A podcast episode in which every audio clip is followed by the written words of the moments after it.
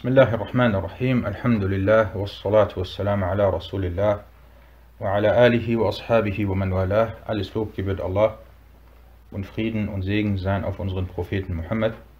Hayakumullah und herzlich willkommen zur heute 26. Sitzung der Lesung des Buches Bulurul Maram min Adillati al-Ahkam von Al-Hafiz ibn Hajar al-Asqalani. Wir sind weiterhin bei Kitab as-Salah, das Buch des Gebets. Und heute werden wir inshallah drei Hadithe lesen. Und zwar bei Babul Hathi al al-Khushu'i fi Salah. Die Demut im Gebet. Nam, Iqra. بسم الله الرحمن الرحيم الحمد لله رب العالمين وصلى الله وسلم وبارك على نبينا محمد وعلى آله وصحبه أجمعين أما بعد فبأسانيدكم أحسن الله إليكم إلى الحافظ بن حجر قال وعنه قال كان قرام لعائشة سترت به جانب بيتها. فقال النبي صلى الله عليه وسلم أميطي عنا قرامك هذا فإنه لا تزال تصاويره تعرض, تعرض, تعرض لي في صلاتي. رواه البخاري. واتفق على حديثها في قصة أن أنبجانية أبي جهم وفيه فإنها ألهتني Al-Hatni. فإنها ألهتني عن صلاتي Interessant. Das ist der 200. Hadith. Der ganz genau 200. Hadith, den wir jetzt in diesem Buch erreicht haben. Von ihm, also Anas, und das ist die Vorgehensweise der Muhaddithun, dass sie abkürzen, wenn es geht. Im vorigen Hadith, Hadith 199, war der Überlieferer Anas und hier ist er auch Anas. Und deswegen, anstatt seinen Namen zu nennen, sagen sie Walahu oder Wa'anhu von ihm. Also Anas wird auch berichtet, dass er sagte, Aisha, möge Allah mit ihr zufrieden sein, hatte einen Schleier mit Verzierungen, mit dem sie die Seite ihres Hauses bedeckte.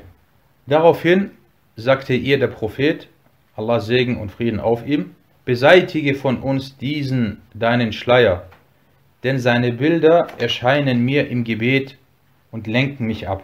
Überliefert von Al-Bukhari. Und sie waren sich auch über ihren Hadith einig. Mit sie ist hier Al-Bukhari und Muslim gemeint. Über den Hadith von Aisha. Über die Geschichte des dicken Gewandes von Abu Jahm, worin steht, denn es hat mich von meinem Gebet abgelenkt.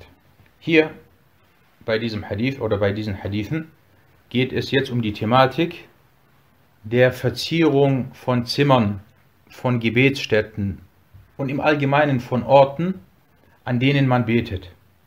Was ist das Urteil darüber, zum Beispiel in einem Zimmer zu beten, in dem Bilder aufgehängt sind oder in dem bestimmte Vorhänge oder Schleier sind, welche mit verbotenen Sachen verziert sind.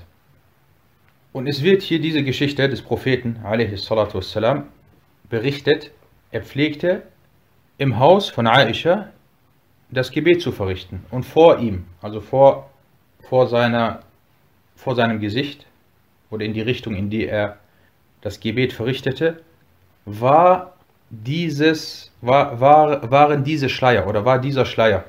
Und dieser Schleier hatte Verzierungen. Und dann hat der Prophet wassalam, befohlen, dass er, dass er beseitigt wird und entfernt wird. Warum? Weil die Bilder des, des Schleiers ihn vom Gebet abgelenkt haben. Und wie schon erwähnt, das ist das Kapitel der Demut und der Konzentration im Gebet. Und alles, was dazu führen könnte, dass man im Gebet abgelenkt wird und vielleicht nicht konzentriert ist, so muss dagegen vorgegangen werden. Fangen wir an mit der Erläuterung.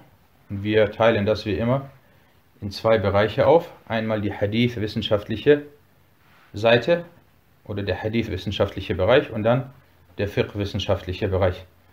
Der Überlieferer ist Anas ibn Malik und Anas ist Al-Khazraji Al-Ansari. Er stammt also, also aus Al-Medina. Er hat sich aber dann im heutigen Südirak in der Nähe von Al-Basra niedergelassen und er hat sehr lange gelebt.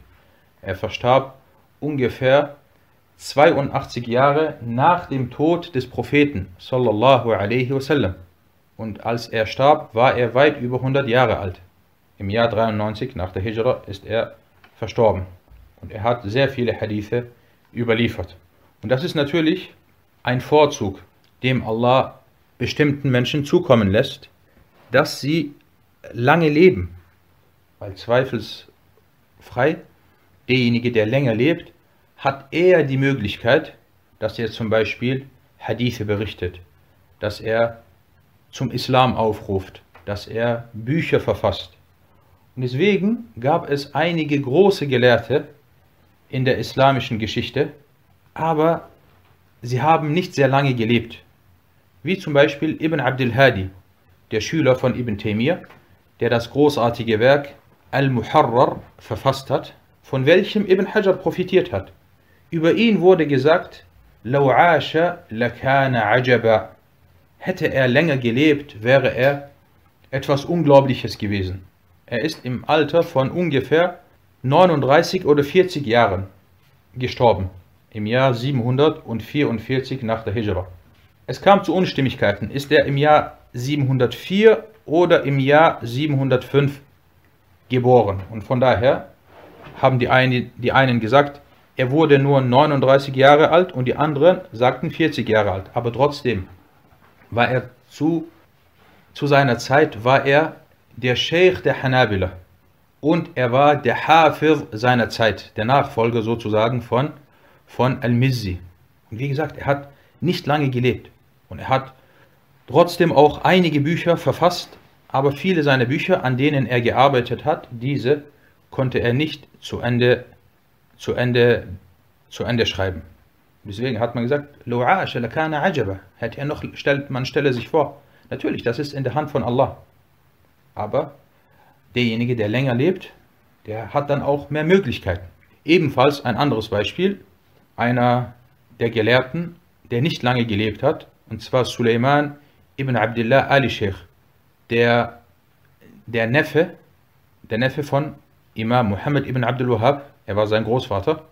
Und er hat, äh, der Enkelsohn, Afwan, nicht der Neffe, sondern der Enkelsohn, der Enkelsohn von Muhammad ibn Abdul Wahhab, er ist im Jahr 1200 nach der Hijra auf die Welt gekommen.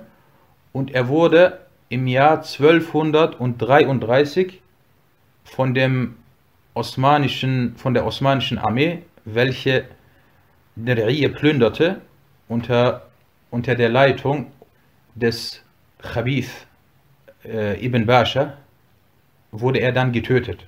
Er hat also nur 33 Jahre gelebt. Und als sie ihn getötet haben, und er war zu seiner Zeit, war er einer der großen Gelehrten. Und er war ein Hafer und er hat einige Bücher verfasst, wie zum Beispiel Taysir, äh, Taysir al-Aziz al-Hamid, fi Sharhi Kitabi al-Tawhid. Wenn man sich dieses Buch anschaut, dann sieht man, das hat ein großer Gelehrter verfasst.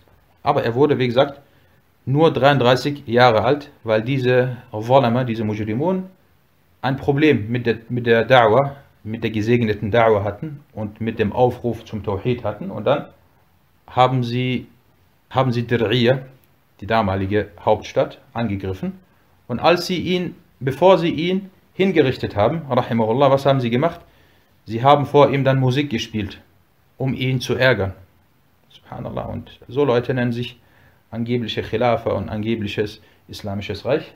Und das, solche Sachen waren dann auch der Grund, dass dann auch ihr Reich so geendet ist, wie es geendet ist. Weil Allah Ta'ala, er, er unterstützt seine Awliya, seine Gefolgsleute und er lässt nicht zu, dass Volama, dass ungerechte Leute, lange leben.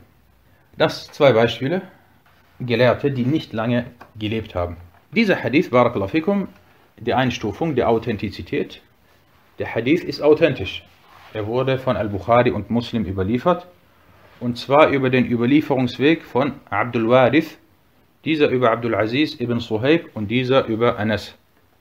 Kommen wir zu dem Fiqh-Bereich.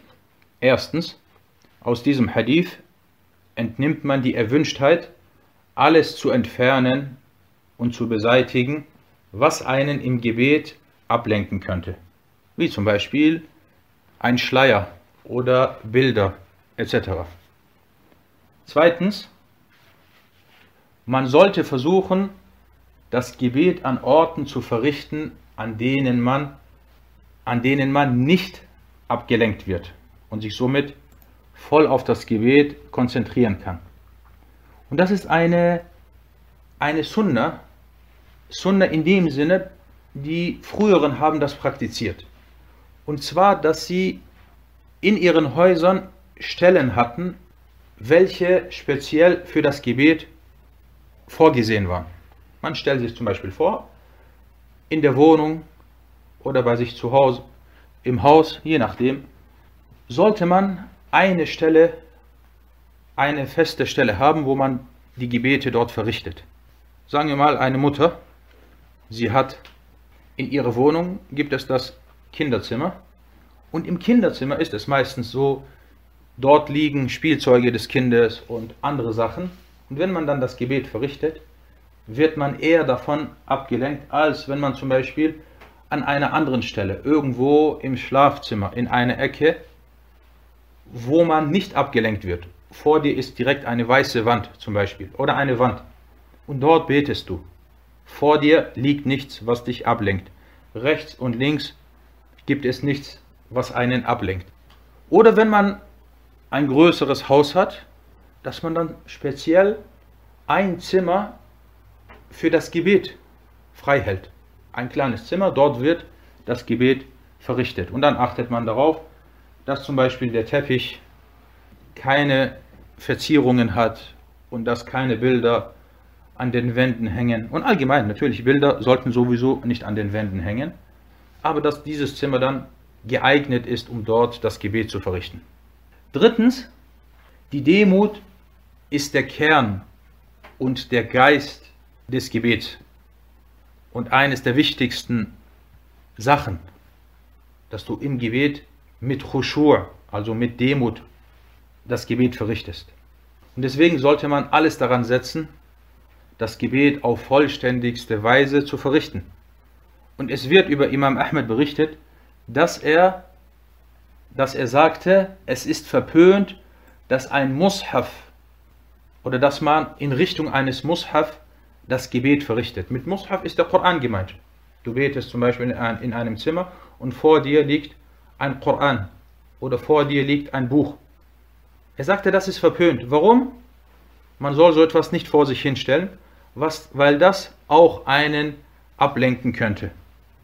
Und gleiches erwähnte auch Imam Malik.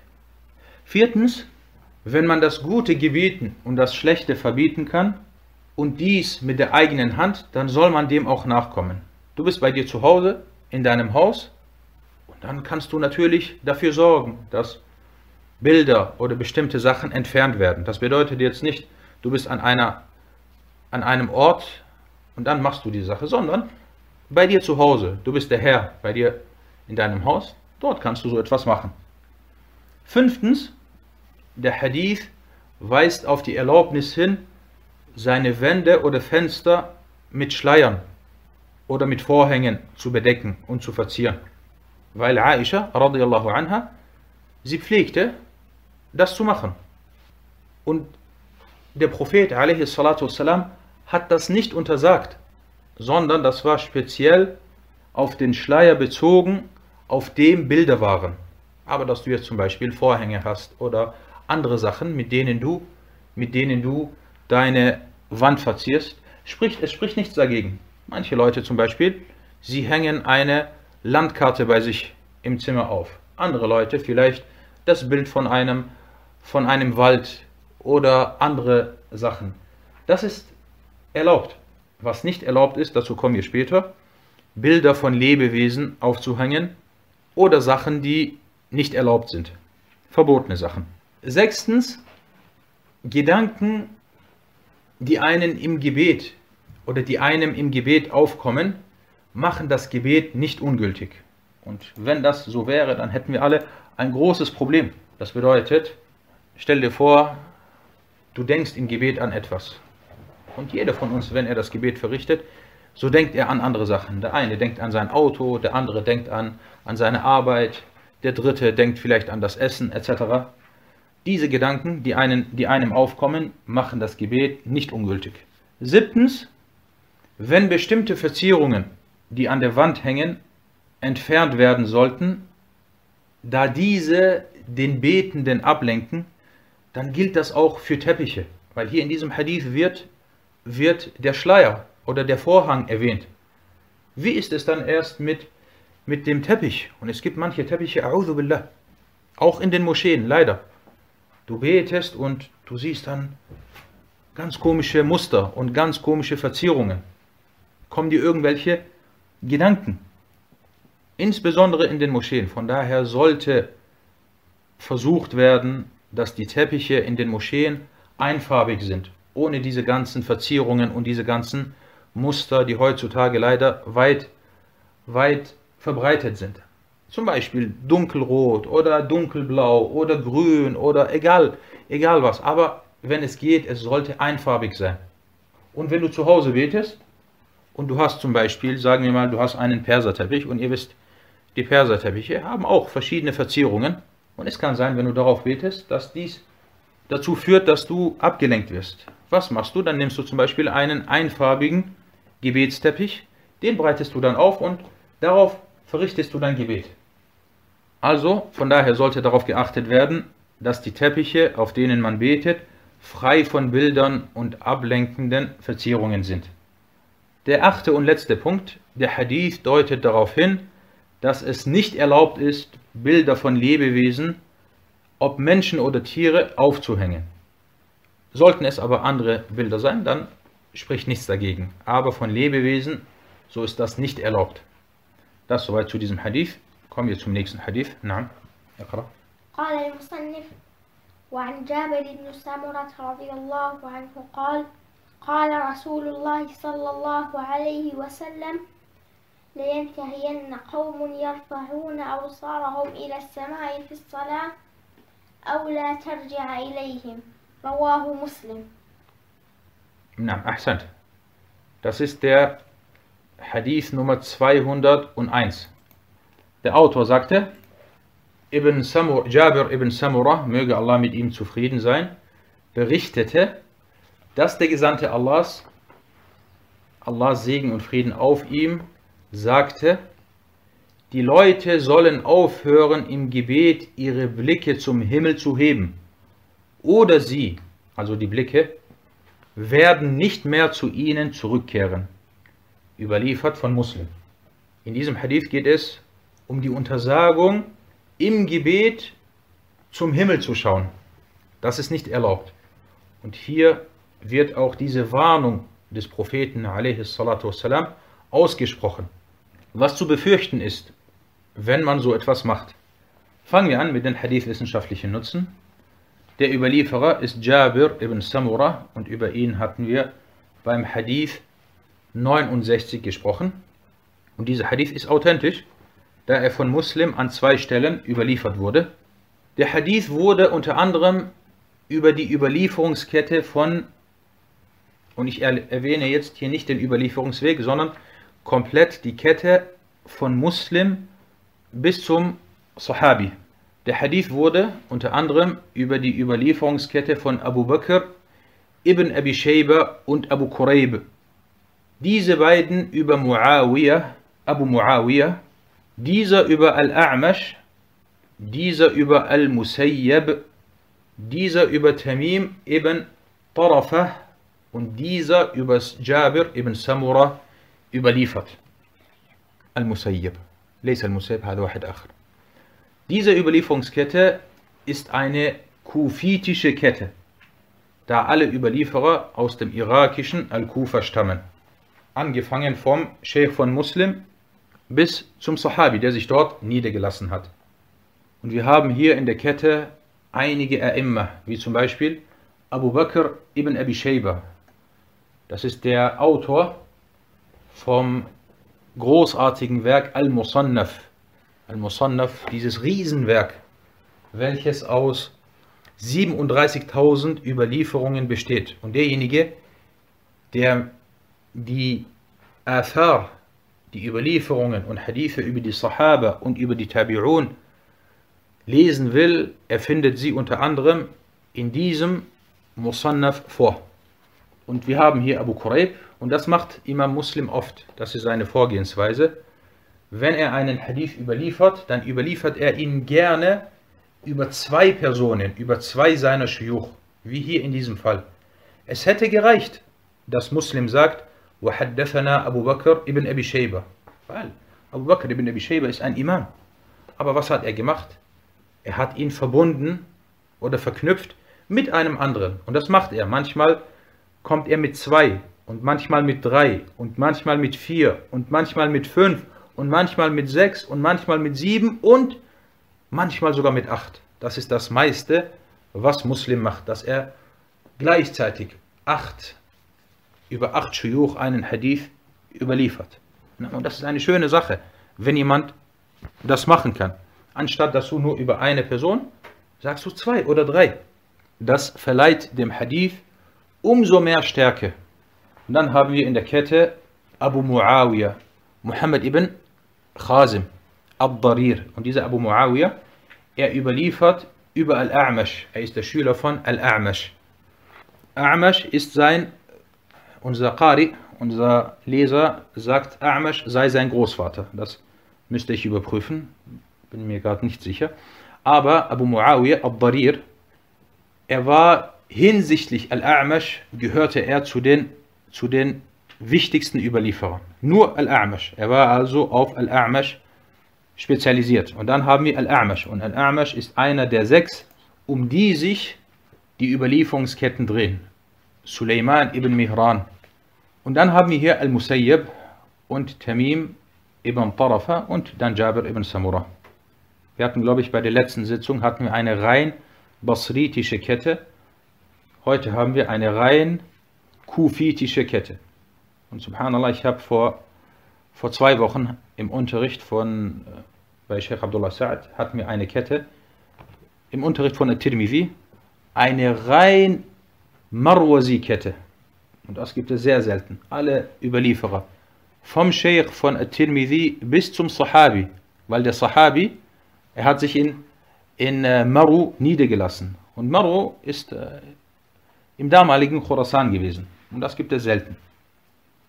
Na, kommen wir zu den fiqh-wissenschaftlichen Nutzen aus dieser Überlieferung.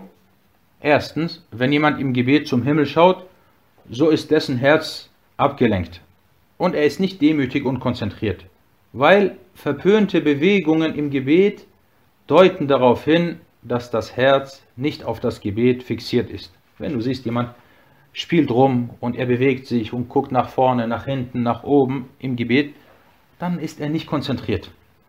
Und deswegen gibt es folgende Geschichte, und zwar, als der edle Tabi'i, Sa'id ibn al-Musayyib, einen Mann sah, wie dieser im Gebet mit seinem Bart und seinem Gewand rumspielte, sagte er, لو خشع قلب هذا لخشعت جوارحه. Wäre sein Herz demütig, wären auch seine Körperglieder demütig gewesen. Zweitens, dieser Hadith weist darauf hin, dass es verboten, haram, also verboten ist, im Gebet zum Himmel zu schauen. Abgesehen davon, ob das während dem Stehen oder im Sitzen geschieht. Deswegen wurde auch diese gefährliche Warnung vom Propheten sallallahu alaihi wasallam ausgesprochen. Die Blicke kehren nicht zu einem zurück, das sagte er. Die Rechtsschule der Hanabila besagt, dass dies verpönt ist, also makruh. Drittens, die Mehrheit der Gelehrten, Al-Jumhur, vertritt die Ansicht, dass das Gebet nicht ungültig wird, wenn man zum Himmel schaut. Es ist zwar nicht erlaubt, aber das Gebet wird dadurch nicht ungültig. Viertens, die Hanabila vertreten die Ansicht, dass es verpönt ist, im Gebet die Augen zu schließen, da dies unter anderem die Handlung der Juden ist. Weil jetzt könnte jemand kommen und sagen, okay, damit ich im Gebet nicht hin und her schaue, ich schließe meine Augen. Dann sagen wir, das ist verpönt. Fünftens, die Mehrheit der Gelehrten vertritt die Ansicht, dass es erwünscht ist, im Gebet auf die Stelle zu schauen, auf die man sich niederwirft. Und diesbezüglich hat Ibn al-Arabi erwähnt, dass das die Ansicht von Al-Jumhur ist. Wenn du im Gebet stehst, dann schau auf die Stelle vor dir, wo du dich niederwirfst. Das gleiche gilt, wenn du im Gebet zum Beispiel in der, in der Verbeugung bist. Ausgenommen ist der Tashahhud. Die Gelehrten sagten, ausgenommen ist der Tashahhud. Tashahhud bedeutet, wenn du im Gebet sitzt und sagst, At-Tahiyyatu lillahi. Hierbei soll man auf seinen rechten Zeigefinger schauen.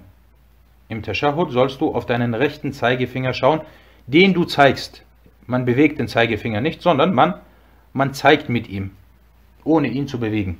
Da es in einem Hadith heißt, sein Blick, also des Propheten, wassalam, pflegte sich nicht von seinem Zeigefinger abzuwenden. Wenn er betete und saß im Gebet, dann hat er auf seinen Zeigefinger geschaut. Und dieser Hadith wurde unter anderem von Abu Dawud überliefert. Soweit zu diesem Hadith. Kommen wir zum nächsten Hadith. اقرأ. قال المصنف وله عن عائشة رضي الله عنها قالت سمعت رسول الله صلى الله عليه وسلم يقول لا صلاة بحضرة الطعام ولا هو يدافعه الأخبثان نعم أحسنت Das ist der Hadith Nummer 202. Und er, also Muslim, überlieferte auch von Aisha, möge Allah mit ihr zufrieden sein, dass sie sagte, ich hörte den Gesandten Allahs, Allah Segen und Frieden auf ihm, sagen, es gibt kein Gebet, wenn das Essen bereitsteht oder während man den Drang zum Urinieren oder zur Verrichtung der Notdurft hat und man es unterdrückt. Hier in diesem Gebet, in diesem Hadith geht es darum, wenn das Essen bereitsteht, sollst du kein Gebet verrichten. Oder du verspürst den Drang, auf die Toilette zu gehen, dann sollst du nicht beten. Fangen wir an mit den Hadith-wissenschaftlichen Nutzen, welche wir aus, diesem, aus dieser Überlieferung entnehmen. Erstens, der Überlieferer oder die Überliefererin, Aisha, über die haben wir oft gesprochen. Und dieser Hadith ist authentisch, da er von Muslim überliefert wurde, unter anderem über den Überlieferungsweg von Ibn Abi Atiq und Al-Qasim und dieser über Aisha. Und es gibt eine Geschichte zu diesem Hadith. Und zwar, Al-Qasim wurde von Aisha erzogen. Aisha war die Tante von Al-Qasim. Und dann waren sie eines Tages zusammen und es kam zu einer Diskussion zwischen Aisha und zwischen Al-Qasim. Und dann Al-Qasim, Aisha hat etwas zu Al-Qasim gesagt. Dann wurde er sauer und er wollte dann rausgehen. Und dann hat sie zu ihm gesagt, wo gehst du hin? Dann sagte er, ich gehe beten. Dann sagte sie, nein, bleib hier. Dann sagte er, doch, ich gehe beten. Und sie sagte, nein, bleib hier. Und er sagte, doch, ich gehe beten. Und dann sagte sie zu ihm, oder nannte sie, erwähnte sie diesen Hadith. Weil das Essen bereit war und Aisha hatte das Essen, war dabei, das Essen zu servieren. Kommen wir zu dem Fiqh, den wir aus diesem Hadith entnehmen. Erstens, dieser Hadith legt dar, dass es verpönt ist, das Gebet zu verrichten, während man den Drang zum Verrichten der Notdurft verspürt. Sollte man jedoch in so einem Zustand beten, ist das Gebet laut Ansicht der Mehrheit der Gelehrten richtig. Aber es ist verpönt, makro. Zweitens, seine Aussage, wassalam, es gibt kein Gebet, bedeutet, dass man in so einem Zustand kein Gebet verrichten soll. Das bedeutet nicht, dass das Gebet ungültig ist oder in so einem Fall das Gebet nicht verrichtet werden darf. Nein, das bedeutet, dass man in so einem Zustand nicht das Gebet verrichten soll. Die und das ist die Ansicht der Mehrheit der Gelehrten. Die Wahiriya dagegen sagten, dass das Gebet nicht richtig sei. Sie sagten, wenn man in so einem Zustand betet, das Gebet ist ungültig. Und sie heißen nur Wahiriya, weil sie immer in solchen Fällen nach dem Äußeren des einen Hadith gehen und nicht zum Beispiel schauen, ob es etwas gibt, was dieses Verbot oder was diesen, diesen Befehl aufhebt. Drittens, der Hadith weist auch darauf hin, dass man kein Gebet verrichten soll, wenn das Essen serviert wird, da es ansonsten dazu führt, dass man abgelenkt ist und sich im Gebet nicht konzentrieren kann. Und wir hatten in vorigen Sitzungen bereits darüber gesprochen, alles, was dazu führt, dass die Konzentration im Gebet nicht gegeben ist, so muss das beseitigt werden. Und stell dir mal vor, du hast zum Beispiel gefastet und du bist hungrig. Und dann wird gerade das Gebet zum Gebet gerufen und es wird gleichzeitig auch das Essen serviert. Wenn du jetzt in so einem Zustand betest, du wirst wahrscheinlich abgelenkt sein. Was sollst du dann machen? Du sollst zuerst essen und dann das Gebet verrichten. Selbst wenn du das Gebet in der Gemeinschaft verpassen solltest, in so einem Fall darfst du erst essen oder sollst du zuerst essen. Dies zählt für den Fall, wenn das Essen bereits serviert wurde. Also das Essen liegt gerade da. Oder er bringt gerade das Essen. Das gilt aber nicht für den Fall zum Beispiel, das Essen wird gerade wird noch vorbereitet, aber es dauert noch 10 Minuten, 15 Minuten, bis es serviert wird. Nein, in diesem Fall, in so einem Fall betest du zuerst, weil das Essen liegt nicht da. Also wie gesagt, man muss hier zwischen diesen zwei Fällen unterscheiden. Viertens, die Aussage des Propheten, والسلام, während man den Drang zum Urinieren hat. Damit ist gemeint, während man starken Drang hat. Man muss unbedingt zum Beispiel auf die Toilette. Aber das gilt nicht für andere Fälle, wo, wo dieser starke Drang nicht besteht. Fünftens, wie soll man verfahren, wenn man befürchtet, dass die Gebetszeit verstreichen könnte, falls man auf die Toilette geht? Das ist eine wichtige Thematik. Zum Beispiel das Gebet, die Gebetszeit, du hast noch 10 Minuten Zeit oder 15 Minuten Zeit oder 5 Minuten Zeit. Und du befürchtest, wenn du auf die Toilette gehst, dass die Gebetszeit verstreichen wird. Aber der Drang ist da, aber gleichzeitig auch das Gebet. Hierbei gibt es zwei Ansichten unter den Gelehrten.